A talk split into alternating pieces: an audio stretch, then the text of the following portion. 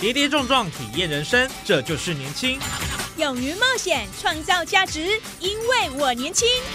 满腔热血，改变世界，年轻我最样。不一样的我们，在不一样的路上找寻属于自己的天空。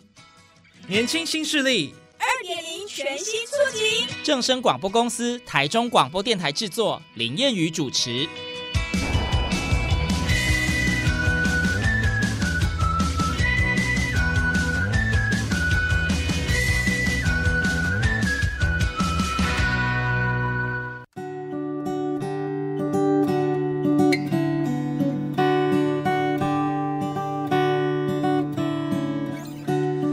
众朋友您好，欢迎您在礼拜二的中午十二点准时收听，在正声台中二台 M 六七千赫播出的年轻新势力节目，我是谚语。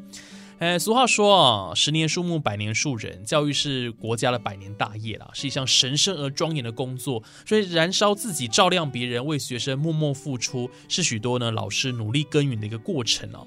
那在今天节目上呢，呃，非常荣幸为您邀请到一位。非常优秀的老师哦，他不仅呢曾经指导学生获得首尔国际发明展金牌及特别奖啊，另外也曾经指导学生拿下台中市中小学资讯网络应用竞赛高中职组还有国中组的优等哦。他是谁呢？他是东风国中的资讯组长黄俊如。来，让我们一起来欢迎黄俊如老师来到我们的年轻新势力节目，跟我们分享他的故事。来，老师好。哎，各位听众大家好，我是。东风国中的资讯组长，哦，我姓毕姓黄，名字叫俊如。那今年很高兴回到了台中来任教，那也很高兴可以跟各位听众分享一些自己的经历哦。那如果分享的不好，也请各位不要嫌弃，谢谢。老师客气了哦。是对，老师其实年纪轻轻哦，就已经有十多年的教学经历了。那刚刚您提到说，在来到东风国中之前，您是在。另外一间学校工作是，而且在离岛。是，哎哎，这蛮特别的哎。哦，当初怎么会去考那间学校呢？还是分发之类的？呃，因为我去年度就是有去参加台东县的教师甄试，那好巧不巧，我那一年其实去年没有考得很好，所以呢，我是其实是备取第一名。那正取的最后一名他没有选择之后，所以有进行二次分发。那二次分发之后，呃，我因为我是备一嘛，所以当然就 对，所以就理所当然的只能选择那一所学校，所以就到了离岛中的离岛蓝屿高中去了。哇，在离岛的生活应该跟现在是有很大的差别吧？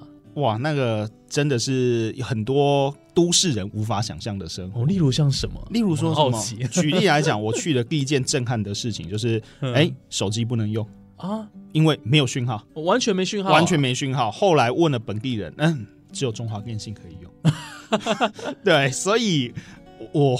报道完之后回来就是立即更换手机的公司，那没有办法，对，所以这就很特别嘛。第二个去那边自然环境真的非常的好，对，人家说了好山好水，但真的不会好无聊。嗯原因是什么？那里面会有很多我们没见识到的东西，例如说你有看过一群山羊。跑到你的校园里面帮你们在你们操场里面除草吗？啊，对啊，山羊还会除草，就直接就帮你们把操场的草的吃光了，吃光，呃，没没有到吃光了，对。然后呢，里面的猪，嗯，会跑来跑去，哦，对，所以其他学校可能看得到狗在校园里面奔跑，可是在那里面，学生甚至于他还会抓猪，还会抓猪哦，对。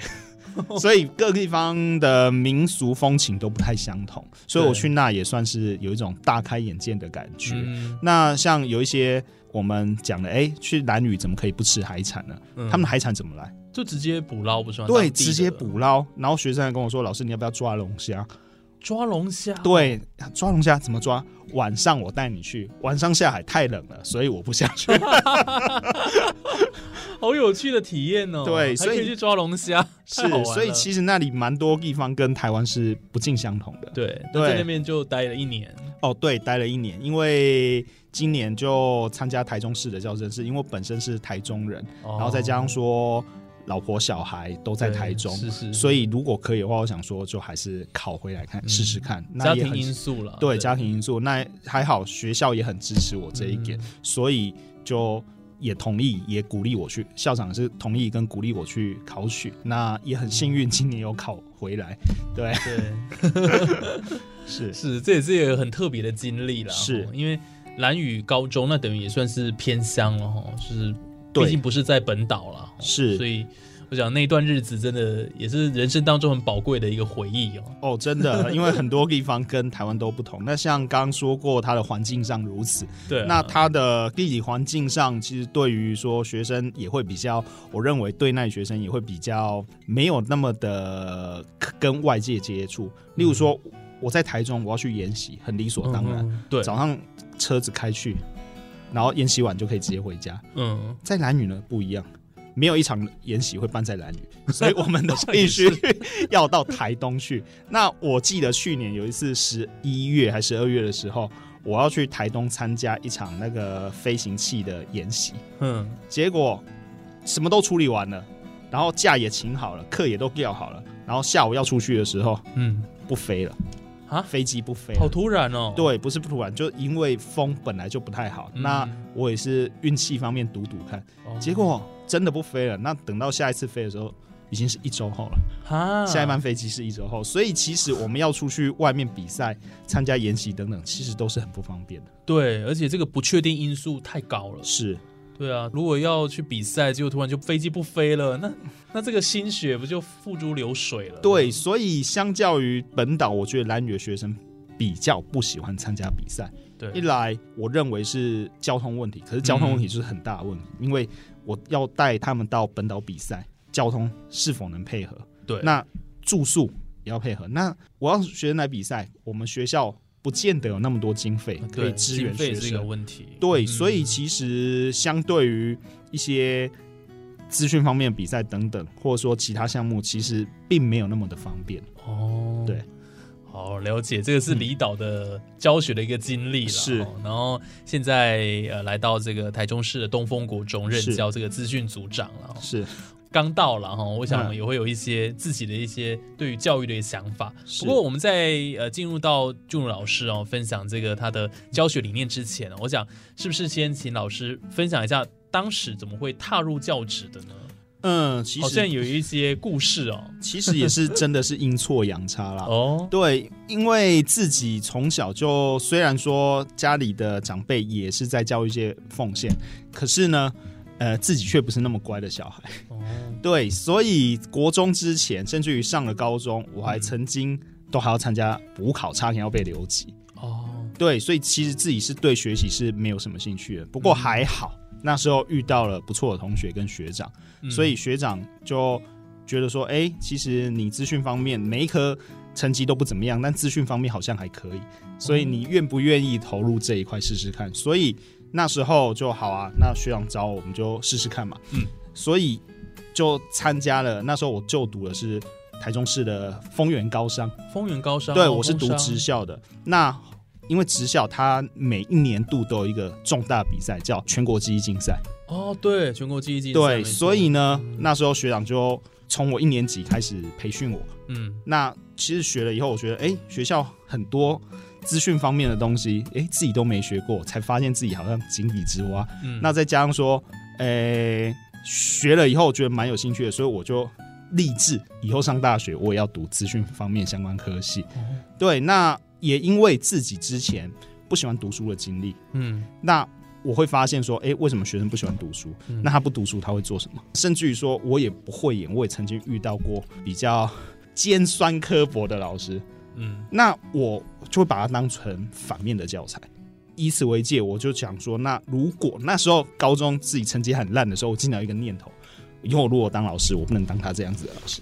对这样子的想法了，是，然后刚好上了大学以后，就刚好有教育学程的那个招考，嗯那我想说，好啊，那就符合资格就试试看，嗯就哎阴错阳差就就考上了了，对，那考上了以后就把它修完。嗯那修完以后就回到我的母校风云高商去做实习，也很幸运，实习完毕之后就立刻考取到教师证，哇，对一切都很顺利，这对，样子说蛮顺利的。不过再顺利还是有一个我们男生跨不过的关卡，哎，要去当兵。当兵，对，所以我当完兵之后退伍完，才开始正式的投入在教育界里面。嗯，但是因为考上了，所以就算当兵只是中断而已，但是不会因为这样失去资格。哦，不会，其实教师证就跟什么会计师证、律师证一样，嗯它只是一个证照。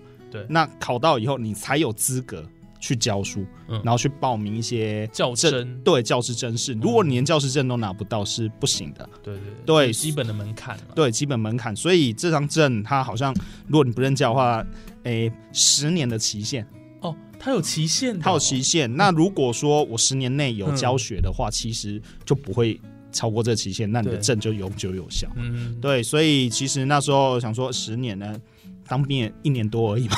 对 对，所以就退伍后就刚好，诶、就投入这一块试试看。所以等于老师是阴错阳差啦，踏入到了教育这个圈子，而且还呃进入到资讯领域。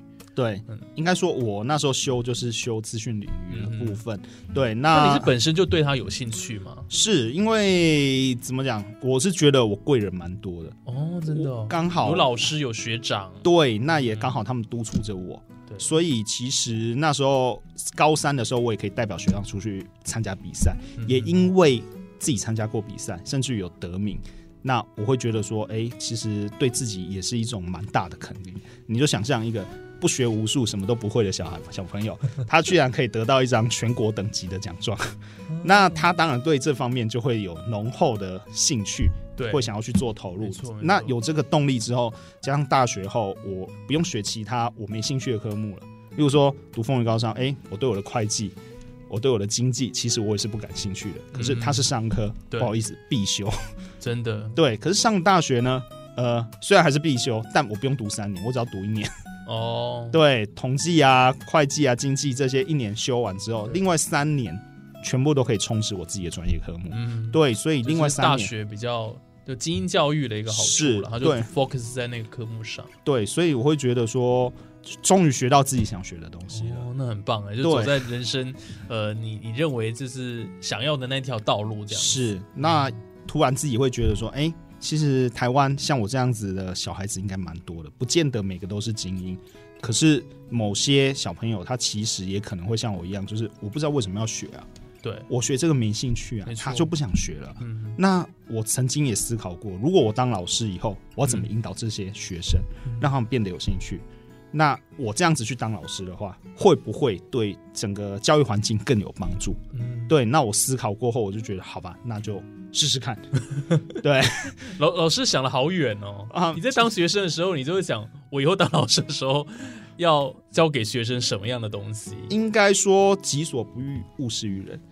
我遭受过那些待遇，对，所以其实我自己很不喜欢，那也会让我的学习动力大打折扣。嗯，那我觉得，身为一位老师，就是要好好的帮助学生，没错，而不是嗯打击他。嗯，所以我会觉得说，如果当初有遇到我这种类型的老师可以帮助我的话，对那我可能可以更早觉悟，对对，可能会更好。那当然，如果有机会的话，那我我我就想说，好，那我自己试试看。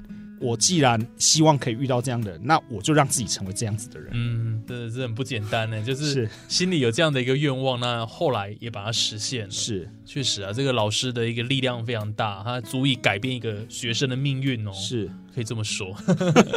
尽我们所能啦，也不可能说改变命运。我们只希望说让他走向他自己感兴趣，而且可能未来他也是可以对我们不仅是教育界，可能对我们国家、对我们社会都可以做的更有帮助。对，有贡献啦，这样对在社会上成为一个有用的人。是嗯，好，我想这一段节目先进行到这边哦，然后我们下个阶段还要继续跟老师来聊他的这个教育的理念。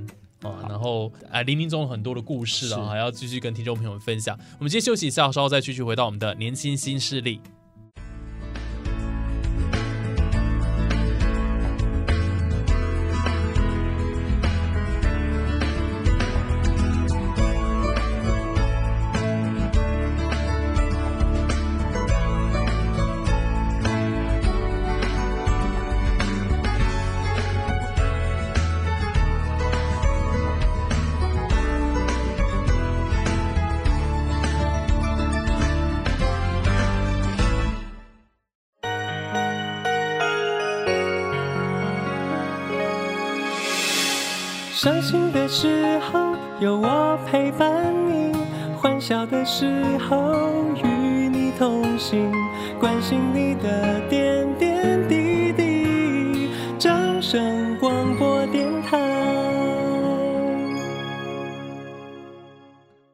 欢迎听众朋友再度回到《年轻新势力》的节目现场，我是燕语。好来，在今天节目当中，我们开心邀请到了东风国中的资讯组长黄俊如老师来到我们的节目哦。那在上一段节目当中，跟我们分享了他怎么样因缘际会踏入教职哦的阴错阳差的过程哦，非常的呃吸引人哦。就是哎，怎么会有这样的一个际遇了？不过人生也许就是这样子，都没有在自己的规划之下、哦，是就踏上这个老师的这条路了嗯哦。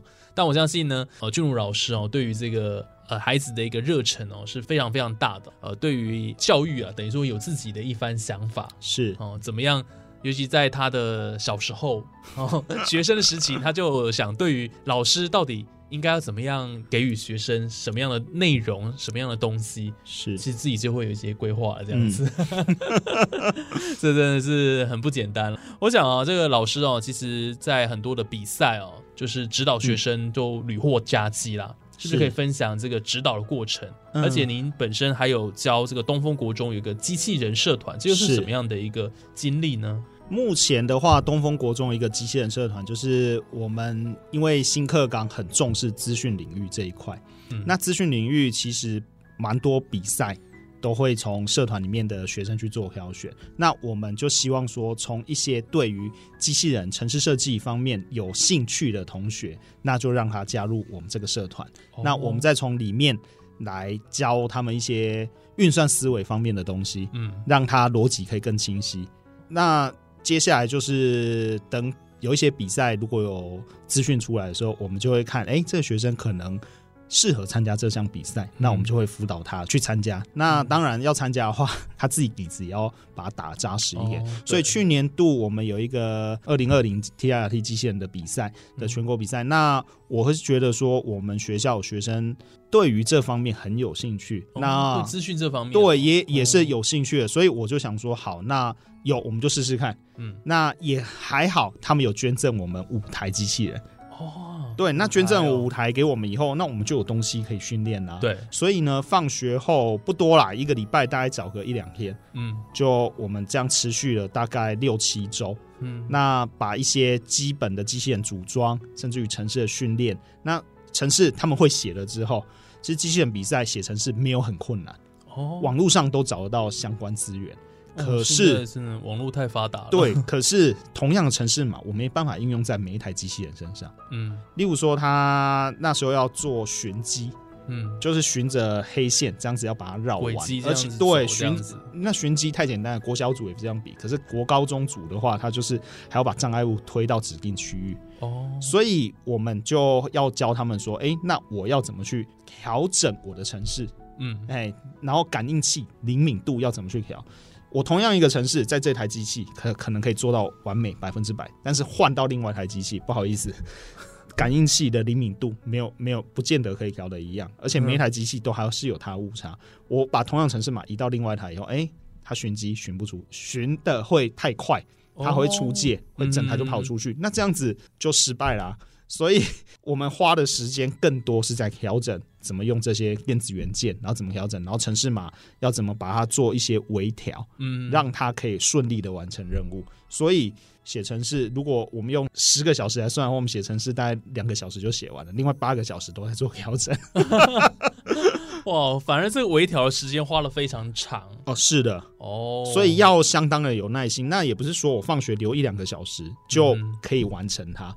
对，有时候组装起来，哎，那甚至于说，哎，感应电子元件其实很容易受损。那小朋友第一次用没有很了解的话，会把它转坏。哦，，对，所以我还要再去买零件 更换等等。这变成是耗材一个成本了欸。呃，不过也还好啦，电子零件这些大概几十块，一一两百块，我觉得都还 OK。哦，就是比较它成本相对比较便宜啊，所以还好了。对对，所以学生有兴趣，我们就会让他比赛。不过那时候遇到一个问题，嗯，现在其实很多学生是很害羞的。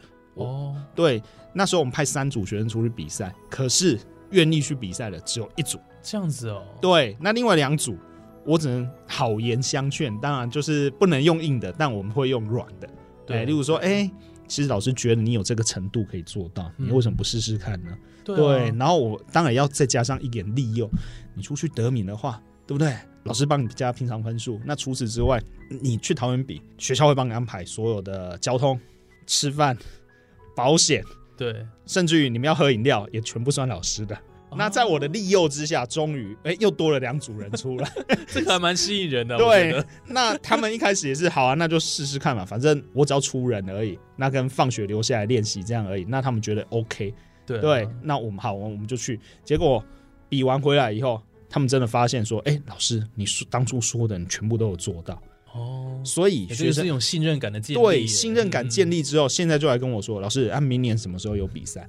我还想要再参加。对，所以其实我会觉得说，哎、这样学生就会想要更愿意投入这一块。那我觉得可能对他以后将来也许会有不错的帮助了。哦，这样很棒哎，是就是给予学生这样的一个是吸引力啦，哦，让他愿意去参加比赛，是对啊，提升他的学习动机，然后他又愿意去比赛，等于是也是个增进自己的能力的很好的方式啦。因为是透过比赛不断的学习，从嗯失败中成长嘛。是哇，这老师真的有你的一套哎。啊，没有啦。其实那时候也是，除此之外，我还要很努力的用一些话术来改变他们的观念。哦，他们那时候当场听的有点一愣一愣的，嗯说老师真的是这样，因为他说那时候我就问他说，来，我就说各位同学，嗯你们为什么不喜欢参加比赛？嗯我知道他们心里，因为我自己以前一样，我害怕失败。对，那我就问他说：“哎、这位同学，你看起来蛮帅的，请问一下，你有没有交过女朋友？”然后他的眼神，我知道，嗯，他有交过啊 嗯。然后我说：“来，你交过几个？”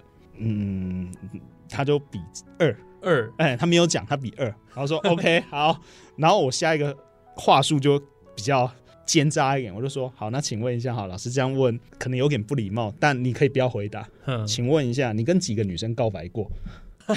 然后他就说我我可以不回答吗？我说可以啊，当然可以不回答。嗯而其他同学，你们认为他告白的女生是不是肯定是二以上，哦至少会有两个嘛？要不然他怎么会交两个？对不对甚至于说，我说二十可能也不夸张啊。时间太多了吧？对，可是呢，学生就说对，有对，所以我就说以逻辑来讲，老师话没有错吧？对，好，OK。可是呢，失败的部分他不愿意回答。嗯，他成功的部分，成功交到女朋友，他是不是就说二，对不对？对对那我们出去比赛也一样啊，谁会管你参加过几场？嗯嗯失败了没得名，就当做没没发生过。对可是你还是可以累积经验，这些累积的经验就是为了你之后可以得名。未来可以成功。对，所以你以后只要跟人家讲我参加了什么比赛，得了几次名，可是没有人会问你啊，那你是不是参加了二十次？才得。对，所以他们觉得哎，这样讲也没错，所以不用担心，对不用担心，他们可能就是就是没有比赛经验，嗯比赛有谁一定全部都会获胜呢？没有这种人物，不可能。对，而且失败的经验其实有时候我认为比成功经验更重要，嗯所以我会鼓励他们出去比赛，即使没得名都没关系。嗯我们重点是让学到东西，不是说我一定要得名证明自己，当然能证明自己是更好，对，但那不是唯一目的。嗯哼有时候我认为过程比结果还要来得重要。没错。像我高中的时候代表学校去参加全国记忆竞赛，我那时候得到的是全国第十二名。嗯也其实那时候表现不好，所以只拿十二啊。可是我觉得为了这个第十二名，我我整整花了两年在集训。哇，两年哎，这对么长时间，这两年我学到了很多东西，包含不止比赛所使用的东西。电脑坏了，没有电脑怎么练习？学长说、那里一堆电脑有没有看到？来吧，学长教你开始拆。所以我第一台电脑是高中的时候自己学怎么组装的。嗯那时候哇，一台组装一台电脑好贵哦，四五万。四五万，对，现在的话，刚出来的时候，对刚出来的时候。那时候电脑很贵，对啊，，可是我如果不是自己组装的话，那在外面给人家估价可能要六七万，那我会自己学，嗯我省了两，我省了两万块。对啊，对，所以其实这些东西比赛有没有比？没有，可是我却学到了更多。嗯那这些刚好以后应用在教育界里面，哎，我我现在职场上有一些电脑故障，嗯有一些零件要做更换，我也是凭借着以前的这些经验来来做的。嗯所以我认为在过程中学的东西应该是比比赛结果来的更重要。对啊，真的是比赛的过程哦，就是让你去增长自己的知识了。是就即使是呃比赛没有得名呐、是，那也是一种知识的一个累积啊，没错累积自己的实力，嗯，对不对？反正总有一天啊，你就会有成功的时那一天嘛，对、啊，没，错，累积都是为了那时候。对，打下一些基础这样子。是，的，对啊，所以老师的这个观念很好了。是那当然，我想也传达给这下面的一个孩子哦，让这些学生能够有一个呃正向积极哦嗯学习的一个动力。对，这真的是 很棒啊！老师也用心良苦了。没有，其实因为就自己以前不喜欢学习，所以回到了前面，自己不喜欢学习。那嗯我怎么样？如果我可以遇到一个可以引起我学习动机的老师，那我可能可以学得更好，嗯，可以学更多我想学的。是，对，那因此自己都有机会踏入教育界，我就是要成为这样子的老师。嗯，对，那我也不惜要扮一些黑脸。对，像之前我在前一所私中任教的时候，我们有一些学生，我们要让他去考检定。哦，对，那考乙级检定等等，对对对那我有有几位学生，我就直接跟他说，哎、其实我不该讲这种话，但是嗯我就直接说。某某某，我觉得你这次检定不会过。他就说：“你怎么知道我不会过？”他当然很不服气啊。对因为我知道他的个性，他会不服气。可是这就是我要的反应。哦，我就说，因为你都没什么在练呢、你明明可以练得过，你为什么不练？然后现在留你下来练了，你还在那边给我聊，嗯用手机在那边聊天。你是要我陪你到晚上十点吗？因为之前我有留过学生到十点，所以 他们他们知道对。然后他就说好了，那我开始练。然后呢，结果果然他这样苦练了一个月后，嗯乙级检定通过了。通过了以后，他就跑来我办公桌，直接跟我说：“老师，我话要跟你说。”嗯我说：“怎么了吗？”然后说：“之前啊，哈，某个人呢、说我检定不会过。” 对，然后我就跟他打断，我说：“某人是谁？” 如果是我的话，你就直接说是我没关系。然后他就说：“ 对啦，就是你啦，我过了啦。”然后拿出证照来参我学校，我就说：“ 好好，恭喜你，老师错了，好啦，那下次老师有机会就买一杯饮料再请你，这样好不好？哦，哦当做补偿。对，所以他得到了他的成就，嗯，而那位学生其实在其他科只是力求六十分的那种哦程度而已。可是他在我这，嗯对我在这一科，他一级都可以取得。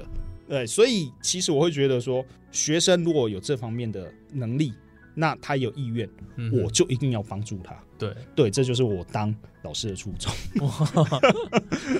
好，我想今天节目上真的很开心哦，邀请到东风国中的资讯组长黄俊儒老师来跟我们分享哦，他这个一路走来哦，在教育这一个业界了哈、或者是呃他个人对于这个教学的理念呢，我想今天大家都。深刻的了了解哦，是黄老师真的是一个非常认真的老师。那今天就非常谢谢老师喽。好，谢谢，谢谢谢谢。好，那我们年轻新势力的节目就进行到这边啊，感谢听众朋友的收听哦。我们下礼拜还有更多精彩节目内容，欢迎大家持续锁定我们正声台中二台 AM 六五七，每个礼拜二中午十二点到十二点半的年轻新势力。我们下个礼拜同一时间再会喽，拜拜。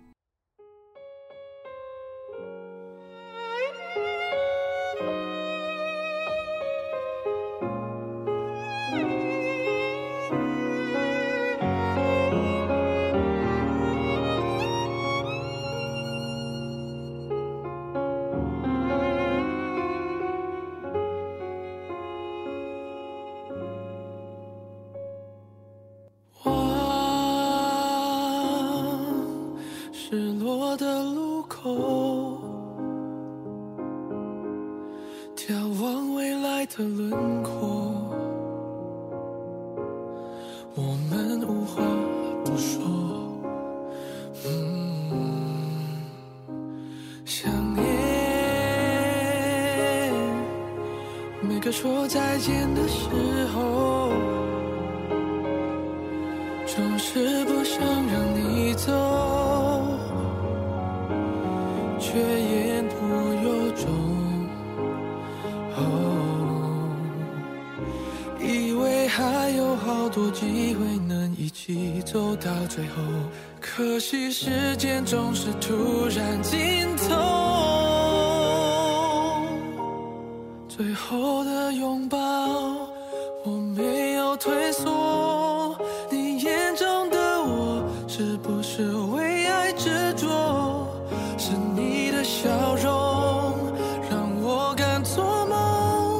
交换过承诺，交换泪流。会不会你也想念我？会不会你也期待我？I miss you。